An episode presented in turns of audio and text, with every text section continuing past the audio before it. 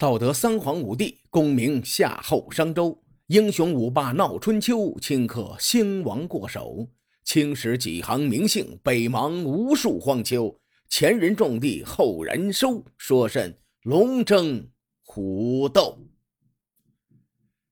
上回咱们说到，公元前七百零二年，齐僖公与郑国和魏国的联军发起了一场对鲁国的战争。在这一战中，联军部队包围了鲁国的狼城。据考证啊，春秋的时候有两个狼城，一个在鲁国国都的近郊，一个在远郊。《左传·桓公十年》记载：“东齐、魏、郑来战于狼，我有此也。”《公羊传》呢就补充说：“狼者何？吾近义也。”结合这两个史料，说明狼城距离鲁国国都曲阜不远，是近郊的狼城。因此，咱们可以推断，史料中狼城之战发生的地点是在今天山东费县附近，靠近曲阜的地方。关于狼城之战的起因，《左传》在桓公六年中有明确的记载。原文呢非常的长，我直接翻译过来。话说当年北戎入侵齐国，诸侯前来救援，郑国士子乎千里驰援，立下大功。齐僖公宴请诸侯的时候，让鲁国大夫安排座位顺序。鲁大夫呢，以周朝分封的爵位高低，将郑国安排在了最后。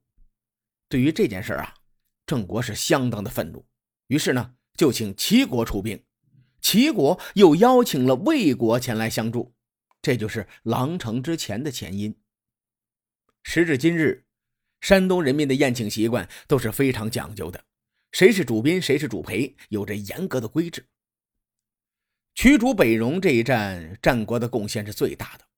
从论功行赏的角度，公子乎理应被安排在主宾首座上。况且当年的郑国那是如日中天呐。在一年前的虚葛之战中，建设天子是郑国气势最盛的阶段。然而，从爵位的角度来看，齐、魏、鲁都是公国，比郑国高了两个等级。郑国则应该被安排在最后。那个时代对于爵位还是非常看重的，因为爵位越高，意味着合法拥有的军队的数量就越多，实力就越强。此时的齐僖公已经继位将近三十年了，抱郑庄公的大腿，这些年没少捞好处。然而，他的近邻鲁国同样在这十几年中获得不少的实惠。因此，在铁三角中，如何让齐国和郑国的关系比郑鲁更好，是他基于这个同盟应该思量的问题。既然大伙都说周礼尽在鲁。齐僖公顺势就把这个烫手的山芋扔给了鲁国大夫。这位鲁国大夫或许是个书呆子，有些天真，于是呢，按照爵位的次序，把郑国安排在了最后。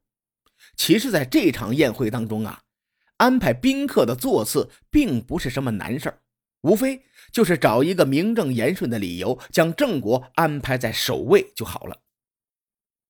鲁国大夫完全可以说。郑庄公曾是周王室的亲事，职位最高。同时呢，公子乎在这一战中功劳又最大，所以在这场宴会当中，应该让郑国坐在首位。只要鲁大夫看透背后的勾心斗角，躲开齐僖公的小陷阱，其实并不是什么难事难就难在当局者迷呀。最终，公子乎被安排在了末席。咱们不止一次的提到过。公子乎为人孤傲，他看见自己这个座次，心中必然是有些愤怒的。从他的行为中，咱们就可见一二。在宴会上，齐僖公再次提出将女儿嫁给公子乎，被公子乎断然拒绝。这个事儿很好理解，他本身就一肚子火呢。鲁国大夫不懂事也就算了，你齐国作为主人，我千里驰援，驱逐犬戎，对你那是有大恩的。你至少应该开口阻拦一下啊！孤傲的人通常都比较倔强。齐郑联姻的事儿就这么黄了。更重要的是，郑国和鲁国的关系有些疏远。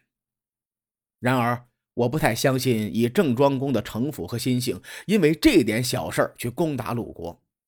若是以这样的胸襟和格局，郑庄公绝对做不到春秋小霸的头等交易。北戎入侵齐国，那是公元前七百零六年的事儿；狼城之战则是四年之后。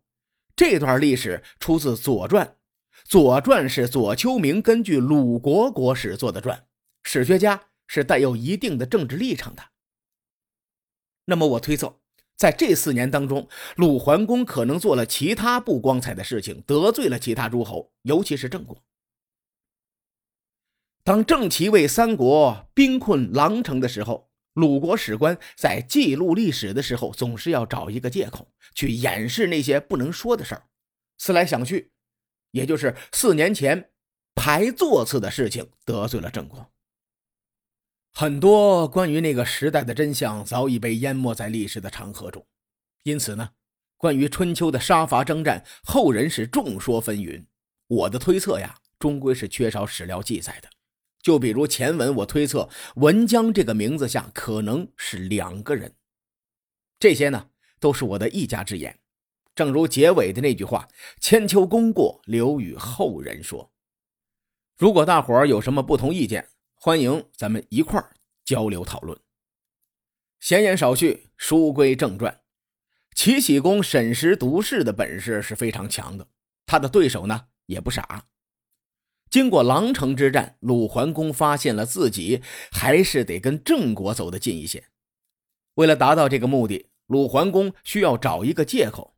看来看去呀，就把目光落在了与鲁国接壤的宋国。由于地缘的关系，鲁宋关系一直都不好。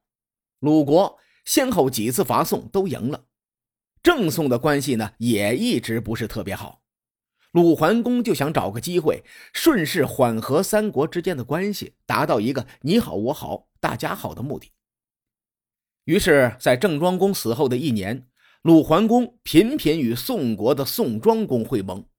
夏天提议宋国议和，秋天在勾斗之丘会盟，也就是今天山东菏泽的北部。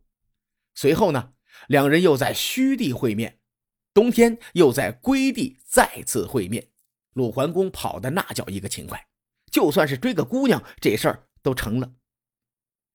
此时的宋庄公呢，已经扶植了郑立公继位，西边的隐患消除了，所以郑庄公傲娇的向鲁桓公说了一个 “no”。但话说回来，郑宋两国也不是铁板一块呀。因为宋庄公的胃口特别大，向郑立公勒索巨额的财富之后呢，郑立公不甘于受制于人，郑立公就谋划着要讨伐宋国。鲁桓公有点霸道总裁的意思，得不到宋国就得把它毁掉。于是呢，同年与郑立公结盟，出兵攻打宋国。公元前六百九十九年。依然是以郑宋两国的矛盾为核心，爆发了一场大战。这一战在前文评价郑立功的时候，咱们提到过。最终呢，郑国联合鲁国和晋国与宋国开战。在这里呢，咱们再展开一点。春秋对这场战争的记录很少，因为鲁桓公他迟到了，所以呢，鲁国史官对战争的过程知之甚少，留下的资料自然也不多。按道理说呢，此前郑齐的军事同盟那是无往不利呀，齐僖公理应出兵帮助郑国才对。然而在这一战中，齐僖公果断抛弃了郑国，加入了宋国的一方。之前从齐僖公的这个决定中，于公于私，咱们分析了两点原因。此时呢，我还想多说一嘴，这位老兄审时度势的能力实在是太强了。他在位的三十多年中，每一次选择站队，他都选择对了。回顾前文，从公元前六百九十九年，郑国只发生了一次篡位，郑庄公留下的余威仍在。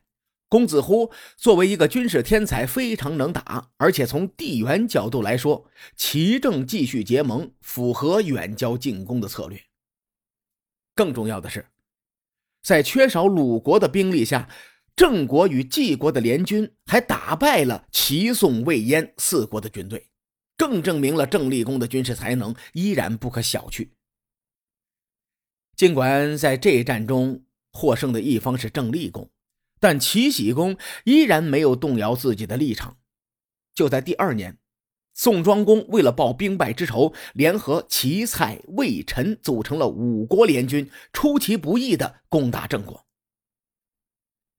先看这几个国家的位置，除了齐国与郑国不接壤，剩下的四个国家对郑国呈半包围的战略态势。